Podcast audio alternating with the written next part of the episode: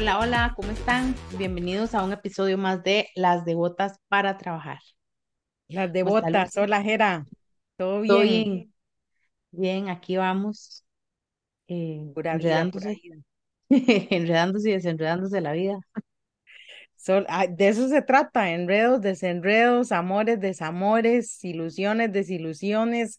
Sí, así es. Exactamente.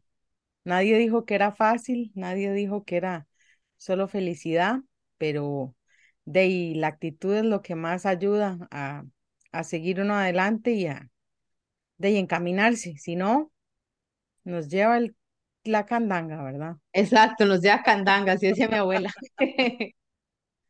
Ok, Bueno, bueno, bueno, hoy, hoy vamos a ver, seguir con el tema eh, de los mitos, pero en esta ocasión la que nos va a contar de mitos es Jera, mitos ajá. en cuanto a la electricidad. Así que adelante, Jera, ¿qué tantos mitos hay en, en el tema eléctrico? Bueno, mitos, creo que el número uno tal vez, o creo que es como, como, mm, porque hay muchos, ¿verdad? De hecho, estábamos hablando ahora an- antes de empezar que en todo hay montones de mitos.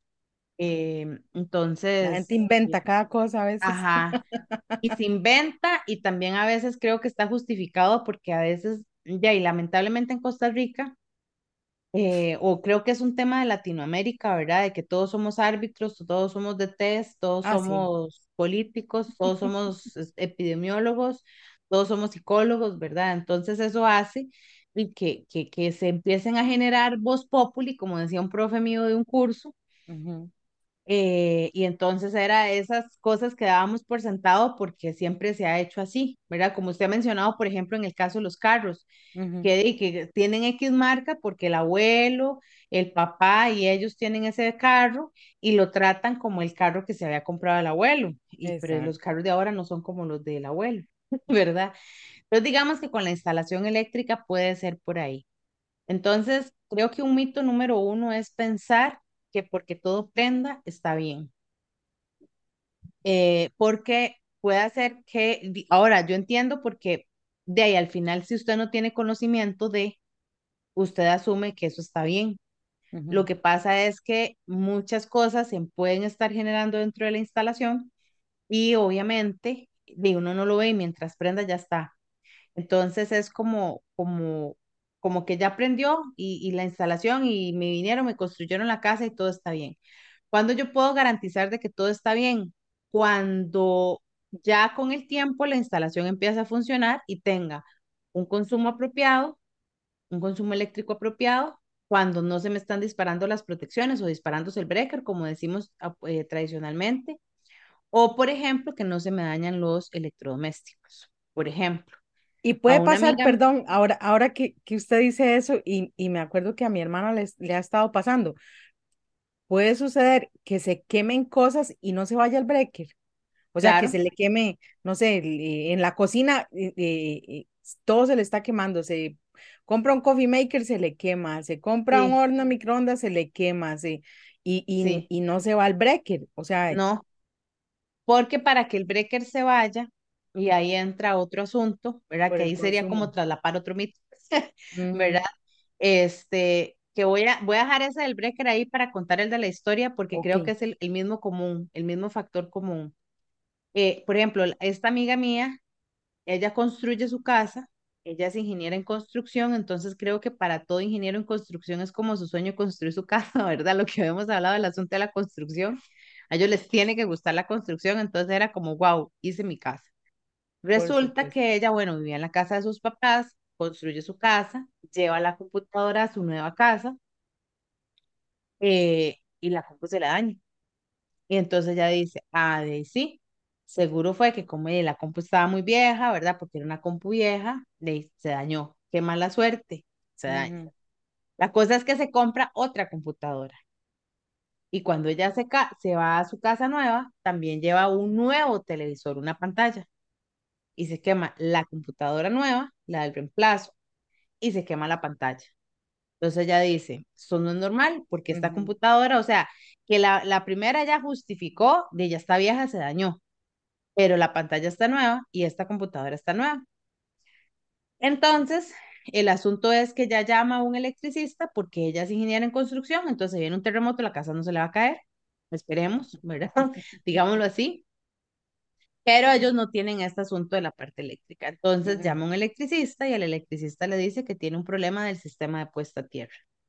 Y entonces el sistema de puesta a tierra es todo un mundo aparte y ese ya por sí mismo tiene un montón de mitos. Que ese, digamos, cuando el sistema de puesta a tierra está mal, hace que las cosas se quemen y que no, por ejemplo, se disparen el breaker, porque son fallas diferentes. Entonces, ¿qué pasa? Que, claro, si el sistema de puesta a tierra está mal, el breaker no se va a no se va a disparar, dependiendo de la falla. Si es un cortocircuito, si la tierra está mal, el breaker no se va a disparar. Como el breaker no se dispara, se queman todas las cosas y la gente dice, qué raro, es que ese breaker está malo, no se disparó. Entonces, es entender, por ejemplo, para qué sirve el breaker, ¿verdad? Porque también esa es otra, que el breaker funciona para todo y no.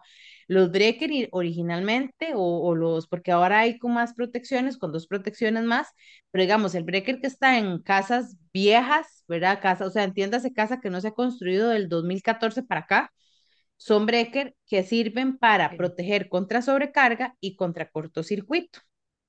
¿Qué es una sobrecarga?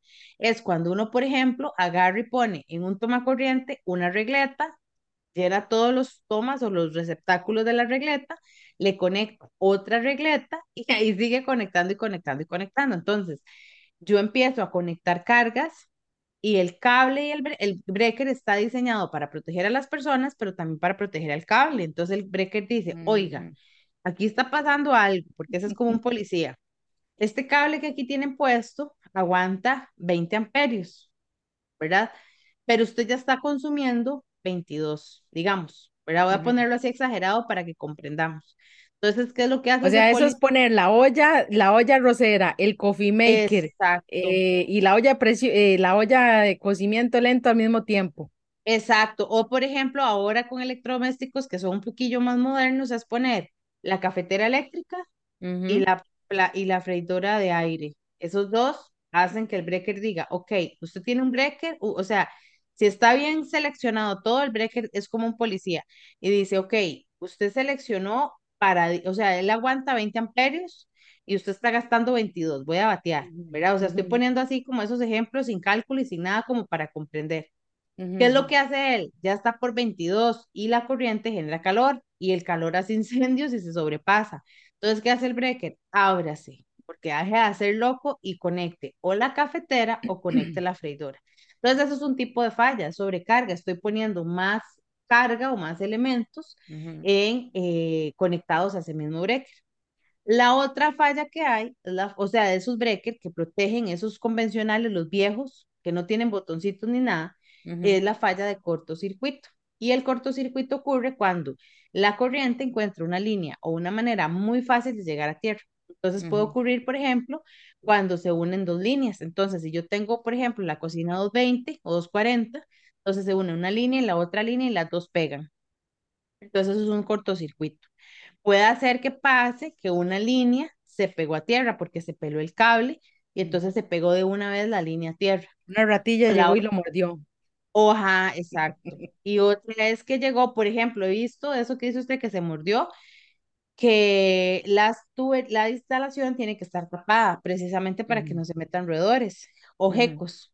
Entonces, por ejemplo, ha pasado de que eh, se mete un gecko, eh, como ellos buscan un lugar caliente y las barras de la caja de breaker son calientes, se meten y alguien va a prender la ducha y dice, ay, no sirve la ducha. Y claro, el pobre gecko quedó ahí uniendo las barras y quedó todo electrocutado e hizo un corte, ¿verdad? Entonces, ay, pero ¿qué pasó? Y cuando ven al pobre gecko ahí, ¿verdad? Haciendo ahí como una calavera de gecko, este...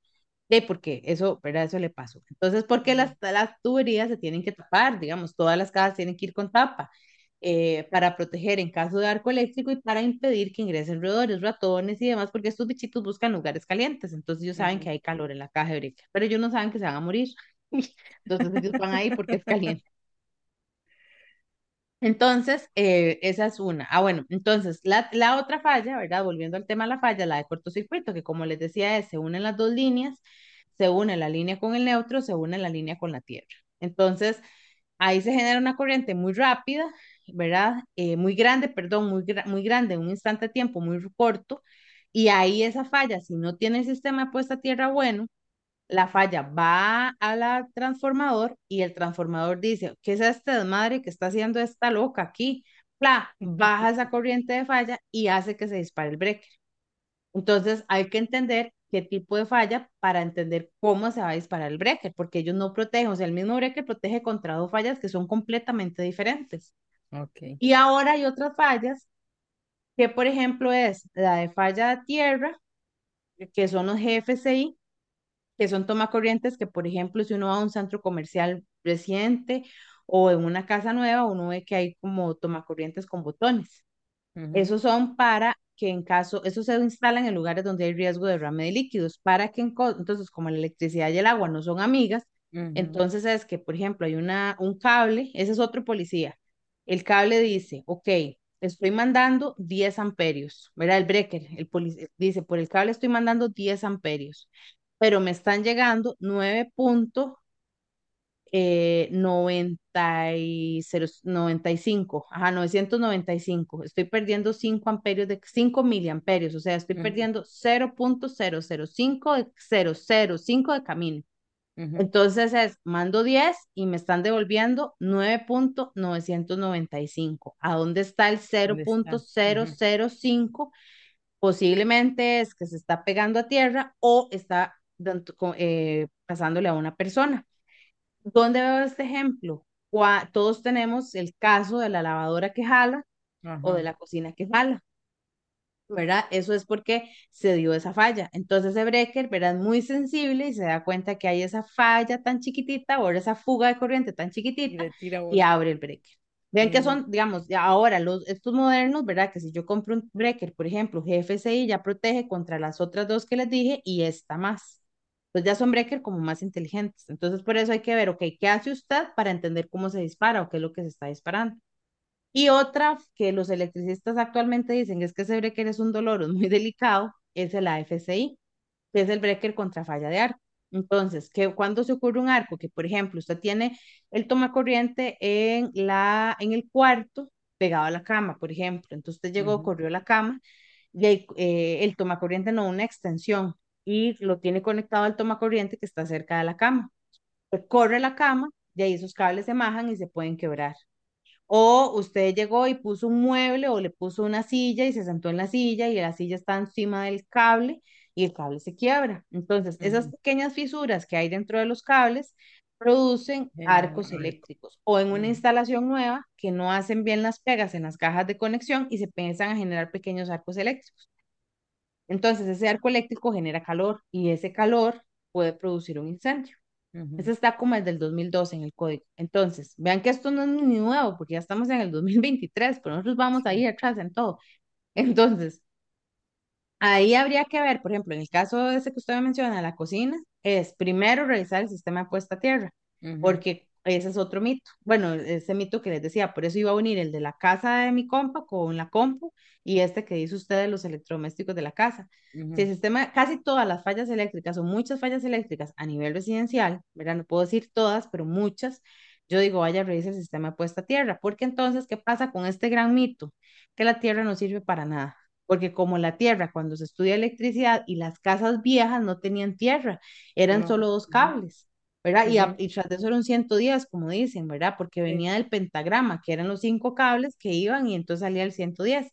Entonces, la tierra para funcionamiento de las cosas o de los electrodomésticos que yo conecto, no sirve para nada, ¿verdad? Para que ella prenda, que como el objetivo uno, ¿verdad? Que así empecé, mito uno, todo prende, todo está bien. Entonces, para que ella prenda, no ocupa la tierra, ¿verdad? Sí. Pero cuando ya ya está funcionando y cuando hay una condición de emergencia, ahí sí yo ocupo la tierra. Entonces ahí esa es la que hace que no se me quemen las cosas y que se me disparen los breakers y que pasen un montón de cosas, ¿verdad? Positivas para proteger los electrodomésticos. Entonces, ese es el otro mito, que la tierra no sirve para nada. En realidad, la tierra sirve para mucho. De hecho, como yo le digo siempre a la gente, vea que el cable puesta a tierra es color verde. ¿De qué color son las salidas de emergencia? Verdes. ¿Por qué? Porque la tierra en el sistema eléctrico es como una ruta de evacuación para que las corrientes de falla digan, en vez de irme a la, de esta Jera Gómez que está tocando el aparato, o en vez de irme en el aparato y quemar el aparato, ¿verdad? Llámese computadora, eh, reidora o cualquier aparato electrónico, se vaya por esa ruta de evacuación y haga que se dispare el breaker, ¿verdad? Por ejemplo, hace poco mami me contó que una amiga tiene una plantilla de inducción que ahí entra la tierra. Resulta que llegó, se le dañaron unos tomas, se le quebraron y ella dijo, voy a, a, mm, a ¿cómo se llama? pagar a alguien que me arregle esto, ¿verdad? pero llegó alguien y le reparó y la, la plantilla de inducción, que no es barata, porque esa la marca que ella tiene es particularmente escarilla, ¿verdad? De ahí eh, se dañó y la llevó al taller de la marca y le dicen, no, esto fue porque una mala conexión. Entonces mami llega y me cuenta, le, yo, le aseguro que quien le llegó a instalar dijo, tierra y neutro es lo mismo, ¿verdad? Que es otro mito ahí traslapado con la tierra, los conectó mal y la electrónica sí es muy sensible a esas cosas. Hay que recordar que antes uno tenía, por ejemplo, el televisor, era el televisor de tubos.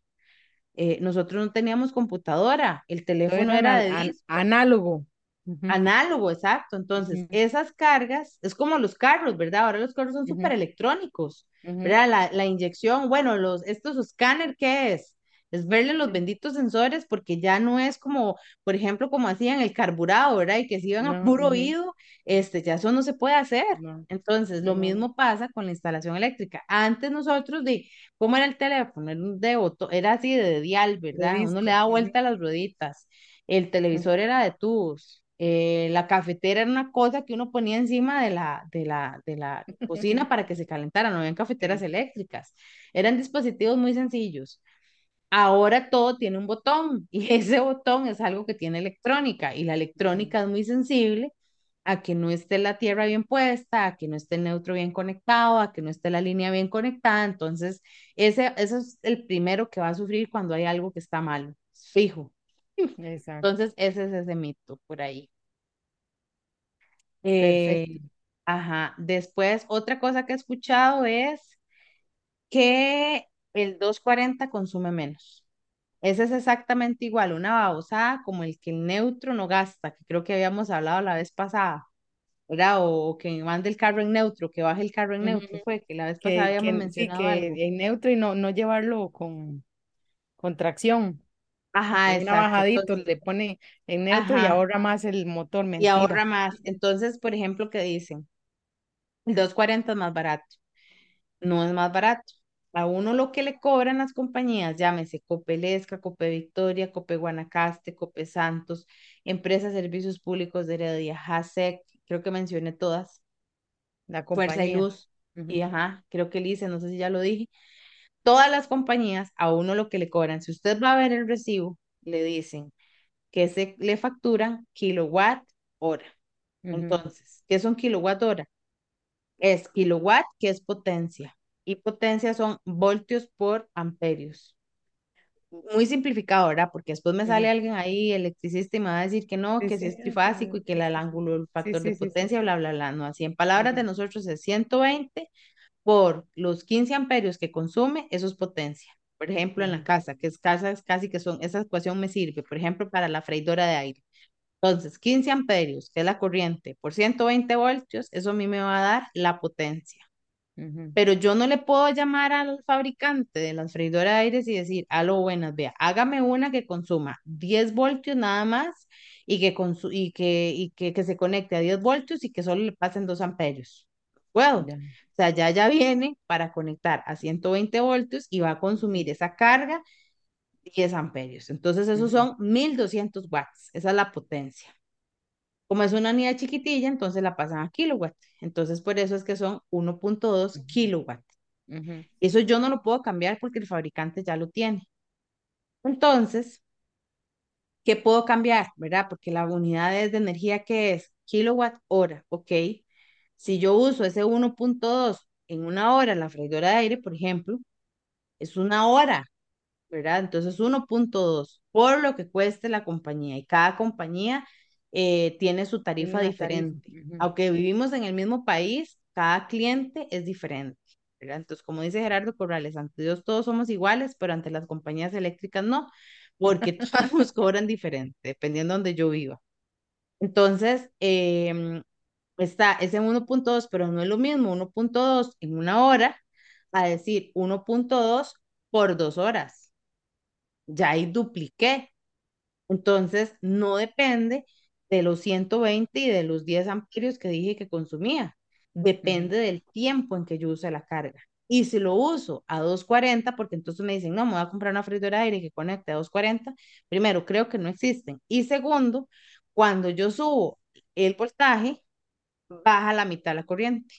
Entonces voy a tener 240, pero ya no lo voy a multiplicar por 10, lo voy a multiplicar por 5, porque baja la corriente a la mitad, porque ese es el comportamiento físico que tiene la corriente, la potencia.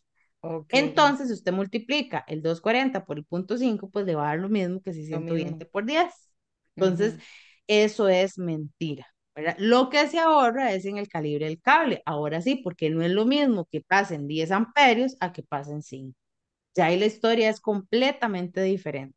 Incluso una empresa, creo que aquí la empresa de Servicios Públicos de Heredia, sacó un video, que me acuerdo que eso después salió el video del comunicado del Colegio Federado de Ingenieros, porque alguien de la empresa salió diciendo, o sea, eh, fue una cosa producida por la empresa de Servicios Públicos de Heredia, que decía, cambien las duchas y la ponen a 240 porque van a ahorrar energía. Entonces todo el mundo, no van a ahorrar energía.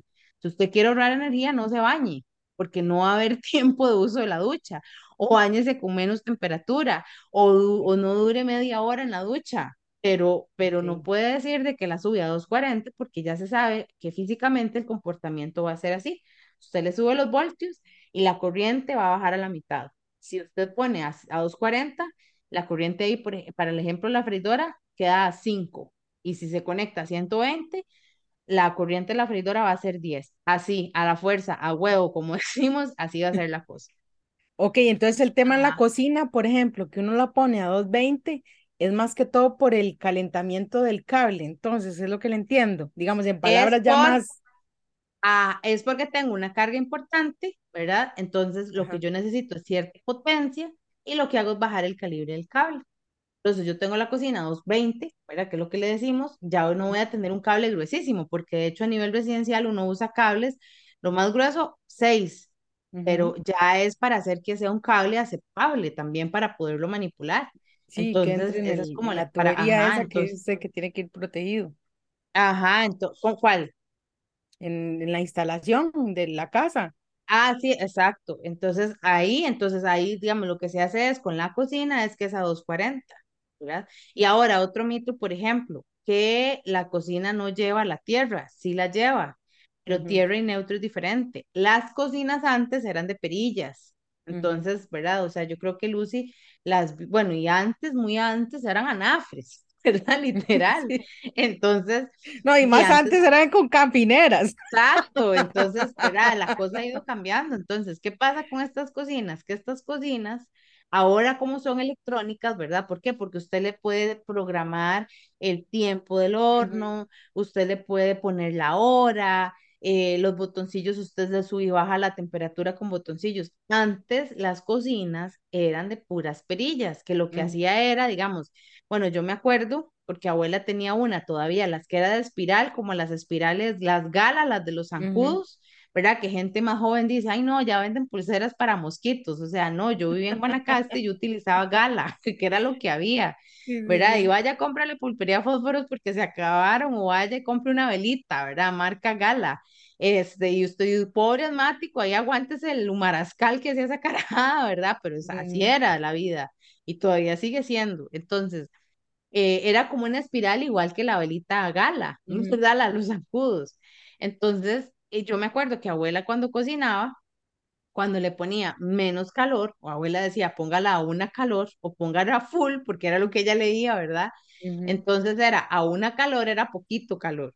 Uno veía donde un bloque de resistencia de la, de la, del disco, porque era un disco como esas pelitas, se ponía rojo ujú, ¿verdad? Cuando usted le subía a otro, se ponía rojo la otra parte. Entonces, ¿qué era lo que iba haciendo la, la perilla? Ir conectando las resistencias para que se vayan conectando una tras de la otra.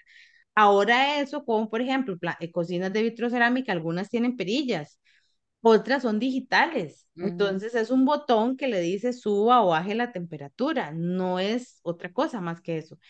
Entonces es como vacilón, ¿verdad? Este no es como, como, de como eh, ya es electrónica, entonces necesita la tierra para fugar y para que no le jale, por ejemplo, la bendita cocina que jala, y necesita el neutro. ¿El neutro para qué? Porque la electrónica funciona con 120 voltios. Entonces, la cocina recibe eso y lo transforma para funcion hacer funcionar el panel.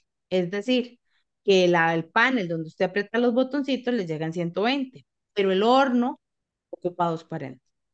Entonces es, o sea, eso, es- entonces ahí decir, es que es una cocina que consume, es que es a 120 o a 240, eso no aplica, ¿verdad? Porque igual va a pasar lo mismo que les mencioné con la, la, pla- freidora de aire, va a dividirse entre dos o aumentar o multiplicarse por dos.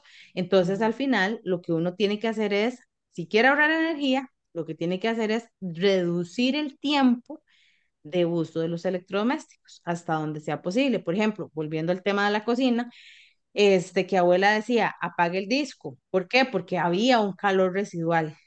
Entonces ese calor residual usted le permitía seguir, ¿verdad? Manteniendo o no eleve tanto la temperatura.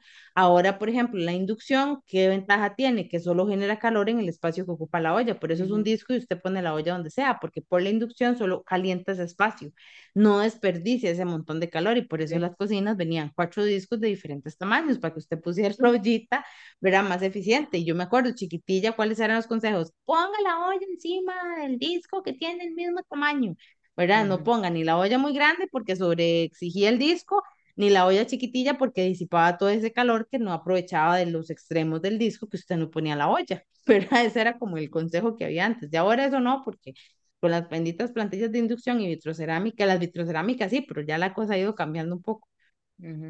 Entonces eso. Luego otro mito, que cocinar de noche es más barato. Eso le aplica a algunos clientes de Costa Rica, que son Delice y Fuerza y Luz, y no recuerdo si había otra. que son clientes que tienen eh, tarifas segmentadas, su tarifa horaria. La tarifa horaria es que se la cobran como las industrias, que es en la, en el periodo pico, es cuando todo el mundo está cocinando, entonces se la cobran a la gente más cara. En el periodo valle es en donde ya está más barata porque no todo el mundo, no hay demanda de, ¿verdad? Eso es como ahora con los benditos contenedores, ¿verdad? Es la ley de la oferta y la demanda. Si hay muchas personas ocupando el mismo servicio, el servicio sube de precio porque hay que satisfacer esa demanda. Si hay poquitas personas necesitando el servicio, el servicio baja de precio. Entonces, lo mismo pasa con la tarifa. Entonces, el periodo pico es el periodo donde hay muchos usuarios solicitando el servicio eléctrico. Entonces, el valor del kilovatio hora es más alto. El periodo valle es el periodo cuando no hay tus usuarios, entonces eh, el kilovatio hora, el precio baja. Y si usted eh, tiene vida noctámbula, entonces la energía en la noche es más barata. ¿Por qué? Porque en la noche la, toda la carga residencial, ¿verdad? Del, digámoslo así, del parque energético, de todo el parque de usuarios, casi todos están dormidos, a excepción de los oficiales de seguridad, a excepción de plantas que trabajan 24/7. Entonces, el, como ya no hay tanta gente demandando, tantos clientes o abonados demandando energía eléctrica, entonces se empieza a utilizar la energía, ya el, periodo, el, el precio de la energía baja.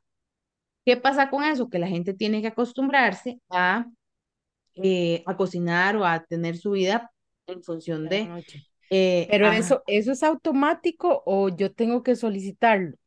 Se puede solicitar según entiendo, porque en realidad no sé, me han dicho que se puede solicitar y ahí sí les voy a mentir, pero Ujú, sí hay diferencia y no todas las compañías lo tienen, que esa es otra cosa, solo lo tiene Fuerza y Luz. De momento que me acuerdo, en estos momentos así de, de aquí, grande, Fuerza y Luz, que tiene la tarifa, no me acuerdo si Cope Victoria la tenía, pero es solamente Fuerza y Luz y el ICE, algunos abonados. Entonces, por ejemplo, si yo soy abonada de Fuerza y Luz y vengo, voy a aquí a Heredia, que Heredia no tiene horaria, y le digo, mira, andate a solicitar la tarifa horaria, no aplica para todo el mundo, porque no todas las compañías tienen esa segmentación para la parte residencial. Entonces, también ese es otro mito.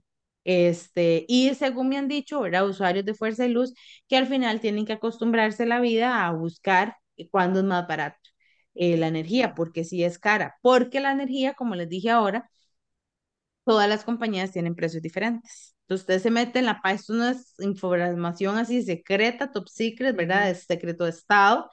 Este, usted se mete en la ARECEP, así como están los buses, eh, los ferries, las tarifas de taxis, las tarifas de electricidad están ahí, ¿verdad? Entonces usted se mete en la página de la ARECEP eh, y busca tarifas y busca su, la compañía que le satisface la energía y ahí viene el precio. Y en Costa Rica yo no me puedo cambiar. Por ejemplo, yo no puedo decir que aunque yo vivo en Heredia, yo voy a comprar la energía a Copeguanacaste, ujú. ¿verdad? Yo estoy obligada a que yo vivo en Heredia, yo le compro, tengo que comprar la energía a la empresa de servicios públicos de Heredia.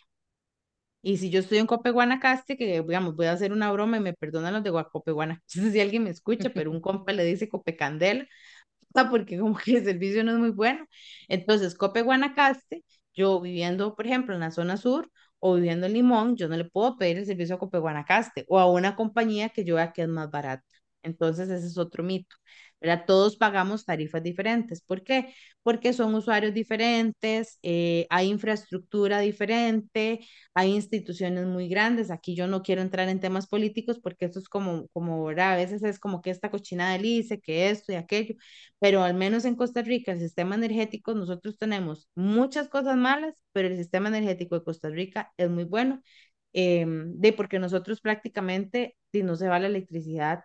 O sea, a mí, por ejemplo, cuando algún estudiante me dice, ay, es que se fue la luz y le hago yo, en Costa Rica no se va la luz más de dos horas, a no ser que pase una catástrofe. O sea, pero a mí no me diga que se le fue la luz y que usted se quedó sin electricidad, O como así como, aquello que pasó hace como, no sé, seis o siete años, que se fue la luz en todo Costa Rica, ¿se ah, acuerda? sí, exacto, que eso fue, se ha ido dos veces, que yo me acuerde, un- esas dos, nunca se me olvida, una fue un jueves porque tenía que presentar un trabajo el viernes de un proyecto en la universidad.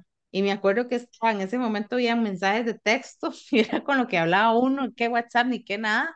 Este, y le digo yo al compa, madre, se fue la luz de mi casa. Ajá, era como a las 8 de la noche y me dice, aquí también, y yo, y el mae bien desamparados, y yo estaba en Heredia, y yo, eh, como en desamparados se va la luz, y yo, y yo, ¿quién Heredia se fue la luz? ¿Verdad? Y ya cuando empieza la gente, los, ¿verdad? No habían grupos de WhatsApp, pero los compañeros de la U, mae, en su casa hay luz, y empieza a llegar a uno, ¡plip! teléfono, se fue la luz en todo el país. Entonces esa fue la, esa, de me acuerdo. Y la otra fue un Un sábado, porque no se sábado. me olvida tampoco, porque estaba haciendo una fila gigantesca para entrar al banco porque ocupaba hacer un trámite. Y yo decía, que esta bendita planta funciona. Entonces yo me acuerdo que fui y le dije al guarda, dígame una cosa, ¿este sucursal tiene planta? ¿Sí? ¿Cuánto tiempo demora? ¿Cuánto es el tiempo de respaldo? Le dije, y se me quedó viendo el así, le digo, es que yo quiero saber si me quedo haciendo la fila o no, porque yo odio hacer filas, y yo, yo quiero saber si me quedo haciendo la fila o no. Y ahí le dieron hasta que yo no sé, pero también se fue. Pero, o por ejemplo, con el huracán Otto, que se cayeron, y ahí fue un desastre y se cayeron postes y tal. Entonces, di, obvio que se fue la energía. Y aquí en Heredia nosotros nos quedamos 12 horas sin energía, ¿verdad? Ujú. Y cuando pasó el otro huracán, eh, el de la, bueno, no recuerdo si otro fue el de la zona norte, pero digamos, o Sí. sea, si, por cosas normales, porque explota un transformador, usted no se va a quedar sin electricidad horas de horas. ¿Verdad? A no ser como dice ese compa, yo estoy repitiendo lo que dice ese amigo y me perdonan los de Copeguanacaste, pero les dice Copecandela. No sé si es que él es muy exquisito y no soporta que nunca falle ningún sistema, Es muy picky, dicen los chiquillos. Muy picky, exacto. Entonces, no sé si es que él es muy picky y no le gusta que fallen los sistemas, pero bueno. Entonces, eso sería. Y luego, tal vez ya como el último mito, es, bueno, que si se van a comprar, eh, que van a hacer su casa inteligente, ¿verdad? Porque hace poco me llamó un compa y me dice, ¿qué hago con estos cables que vienen aquí, que vienen tres? Y voy a conectarlo porque quiero el apagador inteligente. Así no funciona, no se sustituye tan fácil. Entonces, primero mejor lleve a un personal calificado a su casa, Ujú, verifique el tipo de, de instalación que tiene, cómo está la instalación eléctrica de su casa, y después empiece a comprar tomacorrientes y demás para conectarlo. Porque ese compañero, él pensó, ¿verdad? Ese compa, pensó que era como sustituir un, toma, un apagador eh, este por este, ¿verdad? Uno, eh, uno rosado por uno verde. No, Sí. ya él me dice, ¿qué hago con estos tres cables? Y yo "Eh, es que tenés que bajarlo, hacer una conexión en el cielo. O sea, él, pensaba que era como, como, cam- como cam- no sé, como poner, cambiarse camisa. No era tan fácil como cambiarse camisa. Entonces, eh, digamos que esa es otra cosa, no son lo mismo y antes de jalarse una torta, mejor eh, o comprar cosas y, y al final va a terminar gastando más porque posiblemente va a querer instalar lo que compró, entonces se va a dar cuenta de que si tenía presupuestado 10 va a terminar gastando 20 25. ¿ya? Exacto. Esa es, entonces yo creo que ahí están bastantes mitos ya, creo, como cinco dije, no sé ya. Sí, como vemos, o sea, hay mitos en todo, es que en todo hay mitos, qué increíble, ¿verdad? Es, es, y es a veces eh, simplemente escudriñar un poquito, averiguar un poquito, preguntarle a las personas que saben, ¿verdad? Y porque tampoco es que solo lo que dice la vecina o el vecino, o porque a mí me pasó, a mí me, o sea, a mí me sirve, es lo mismo que, que automedicarse, ¿verdad? O sea, es, Es mejor Sí, averiguar con las personas que saben, ir donde los especialistas y em, de ahí no, eh, es que al final, al final siempre termina uno gastando plata porque todo redunda y todo termina en eso, en plata, ¿verdad? A veces usted quiere irse por el camino más fácil, el camino más fácil no existe. En nada en la vida, el camino más fácil no existe. Siempre el, el lerdo y el perezoso camina dos veces, dicen por ahí, ¿verdad? O sea, sí. El mezquino y el perezoso, creo que es.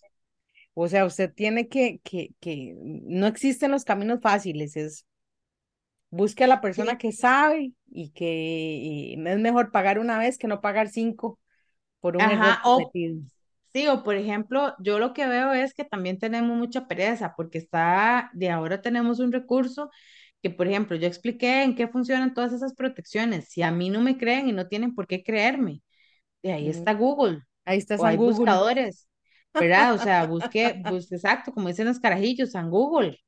En realidad es, ok, ahí está la información, busque. Ahora, ¿de dónde puede buscar? Los fabricantes, por ejemplo, hace ayer, no mentiras, el lunes me dicen, ¿usted me puede explicar cómo funciona el supresor de trascientes para ver cómo seleccionarlo? De, y le hago yo, si quiere le paso la información para que usted lea. Y la información que le pasé no es que yo hice un doctorado en supresores de trascientes. La información que yo le pasé, porque en Costa Rica ese es el tipo de, de técnica que nosotros hacemos. ¿Qué fue? Ujú, ver qué es lo que dice el fabricante, o sea, el papá del chiquito, y que me diga el papá del chiquito cómo se conecta. Entonces, esta es la información que le paso de estos fabricantes. Que se va a la otra acera y la otra acera le dice que los de ellos son rosados con florcitas y estos son verdes con mariposas. O sea, eso cada uno tendrá su cosa, ¿verdad? Porque es como los carros pero al final, el principio es casi que el mismo o lo misma cosa. Entonces, y al- ahora, y si a usted le gusta una marca, se casa con esa, pero también hay otras. Entonces, si quiero saber de algo eléctrico, bueno, yo a esa persona le dije, te mando esta información. Si había una tesis, de hecho, eh, que no la hice yo, había una tesis en donde explicaba el por qué había esto, cuándo se usa y la separación y tal. Em, pero después le mandé información del fabricante, porque al final en Costa Rica nosotros lo que hacemos e- es eso, nosotros no desarrollamos productos.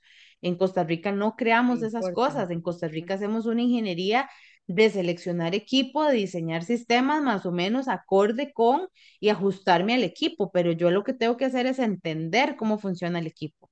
Entonces, por ejemplo, me- y, y en electricidad hay una particularidad que no sé si en los vehículos pasa así, me imagino que también, no sé, pero en electricidad me acuerdo, en una charla que fui, que me dijo un maje de una marca, em, esta marca saca como 370 productos al año. Y le digo yo, ma, y el día tiene, tre- el año tiene 365 días. Eso significa que sacan más de un producto al año, porque esas personas tampoco No, día. trabajan todos los días. Algún día habrá de vacaciones, algún día habrá de cierre, algún día habrán fiestas, Semana Santa, eh, Navidad, yo qué sé. O sea, sacan en su, su año laboral en menos de 365 días.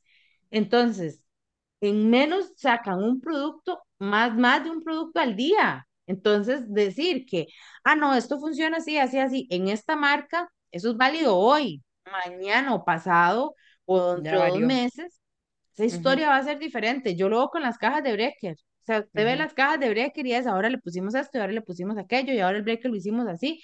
Y usted dice, ma, en cuestión de cuatro años han cambiado, ¿verdad? La estructura. Entonces tampoco decir, ah, es que está sano, váyase al fabricante, o al menos lo que yo hago es, ok, ¿cómo funciona? Y si tengo dudas, llamo al papá del chiquito. Siempre hay representantes y yo, mira, esto sirve, ¿verdad? Y contactar y preguntar, porque al final tampoco uno es dueño de la verdad.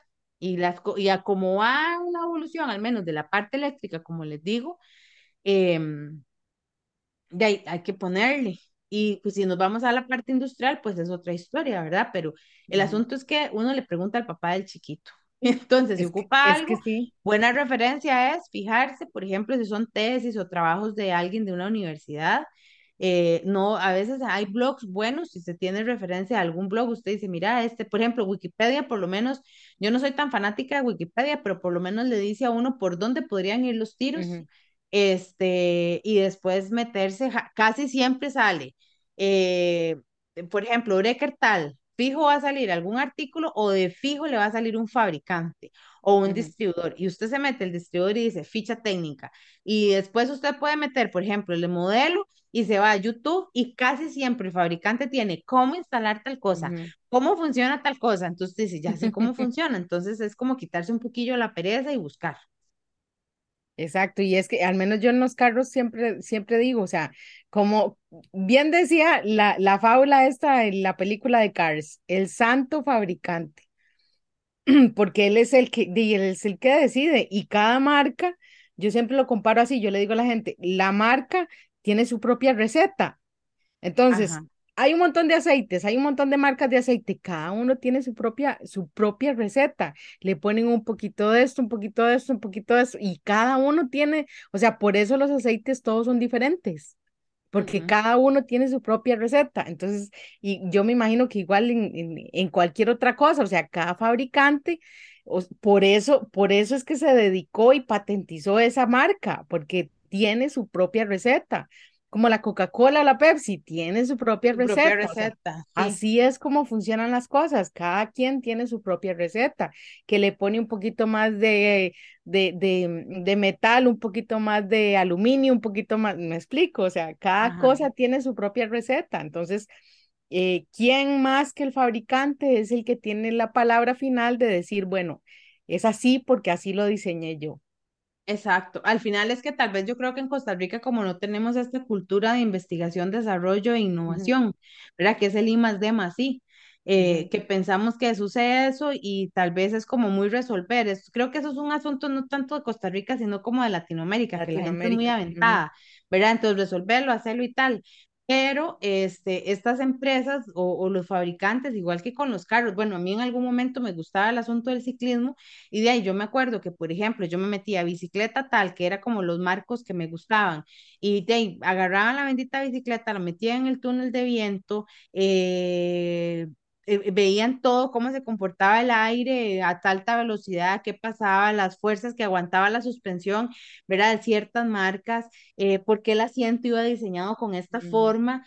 O sea, hay un montón de gente que está ahí encima del equipo, ¿verdad? Haciéndolo eh, que tal vez en Costa Rica nosotros no tenemos claro eso porque no hay, o en América Latina, tal vez estamos carentes en algunos países de esa parte de investigación, innovación, in- investigación, desarrollo e innovación, Este, de estar en eso. Entonces pensamos que las cosas salen como los mangos del árbol y ya, pero no son así, ¿verdad? Ahora que es temporada de mango, este no es así, hay alguien que se mete y dice, mira, hay que producir, hay que generar, ¿cómo hacemos que pase esto? ¿Cómo hacemos que sea más barato? ¿Cómo hacemos que sea liviano? ¿Cómo, verdad? O sea, por ejemplo, en el caso de las bicicletas, yo me acuerdo, ¿cómo hacemos que este marco sea liviano? Eh, ¿qué materiales usamos? O sea, hay montones de carajadas y, y yo creo que es que estamos como muy ajenos a eso. Entonces, por eso es que di, generamos los voz populi y también por pereza, porque entonces es ¿Para qué voy a buscar? ¿Para qué voy a preguntar? O pregunto y lo que me diga cualquier hijo de vecino. Ni siquiera le pregunto al que medio podría saber. Le pregunto a cualquier hijo de vecino, ¿verdad? Exactamente. Ok, entonces Estamos con los, con los, entonces estamos al final ya con los, con los con los mitos. mitos eléctricos, podemos hacer una sección 2 de mitos eléctricos. No, y, eh, y de carros podemos hacer como cinco, yo creo. carros. Sí, sí, podemos, yo creo que sí rinde. Entonces, para que nos digan de qué mitos o si he escuchado tal cosa, eh, di, para ver si, si qué, qué tal.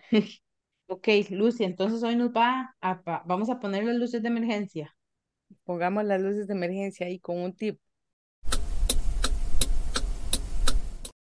Ok, vamos a ver qué tip nos da Lucy de carros. Em, siempre me preguntan que, que cada cuánto se cambian los frenos, por ejemplo. Me dicen, cada cuánto tengo que cambiar yo las pastillas de frenos. Vean, las pastillas de los frenos, yo siempre lo comparo con el grafito de lápiz, ¿verdad?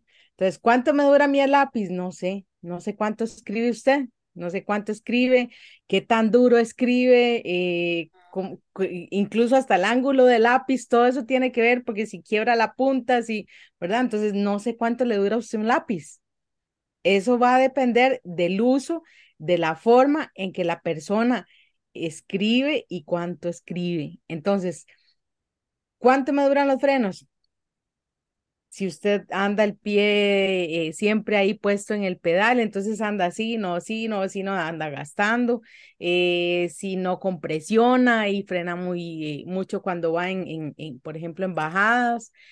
O sea, depende de cómo la forma en que usted aprendió a manejar, en que usted aprendió a conducir y cuántas veces va a poner usted el pie en el pedal. Cada vez que usted pone el pie en el pedal es una rayita de lápiz. ¿verdad? Es una rayita de lápiz. Entonces, eso es lo que le va a durar. Ni más ni menos, eso depende de cada persona. Eso no hay un, o sea, no hay que uno diga que cada cinco mil se cambian las pastillas. Mentira, eso no existe. O sea, eso va a depender del uso de cada persona. Así que, eh, de ahí, así es como funciona el tema de los frenos. Entonces, si quiere ahorrar frenos, haga un conductor inteligente. Exactamente, tiene que aprender a conducir de la manera correcta para, ¿verdad? Para, para, para, eh, ¿cómo es que se llama? Para ahorrar en el tema de, de los frenos. O sea, si usted no sabe compresionar, entonces trate de averiguar cómo es que maneja uno compresionando. Para compresionar es frenar el carro con el motor, ¿verdad?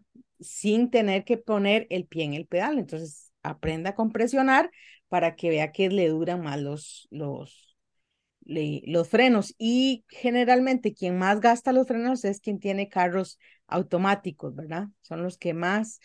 También tiene que ver, por ejemplo, un tema del peso del carro también. Entonces, eh, no es lo mismo frenar un, un carrito pequeñito que frenar un, un pick-up o un camión, ¿verdad? Entonces, Ajá, claro. eh, de Sí, obviamente por compresionar ahí es, por ejemplo, pasar de quinta a cuarta.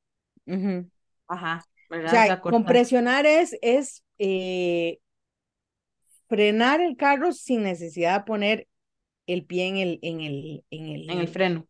en el freno. Entonces, por ejemplo, obviamente en primera, ¿verdad? En primera se compresiona más y en segunda, ¿por qué? Porque, bueno, cuando usted hace la salida, si usted no acelera, el, car el motor se le apaga, ¿verdad? O sea, se va, de, se va a frenar el motor. Eso es lo que hacemos. Entonces, primera y segunda, como son las marchas más fuertes, entonces compresionan más el motor o le sostienen más eh, la, el, el peso del carro cuando vamos en bajada, por ejemplo. Ujú, Exacto. Ok, pero también se vale en, en- no solo en bajada, también se vale en línea recta. Si yo veo que ya a lo largo el semáforo está en rojo y yo voy en quinta, yo empiezo y ya yo a la velocidad lo del va carro. bajando. Exacto, de hecho, yo a veces me la juego y yo digo, pa, de una tercera. Entonces, ¿verdad? Porque ya yo veo las revoluciones y ya yo tengo, en tercera son estas revoluciones. Entonces ya yo, pla, de una tercera. Exacto. Y Sí, no se me ha porque, despedazado la caja, digamos, o sea, no he destruido ninguna caja.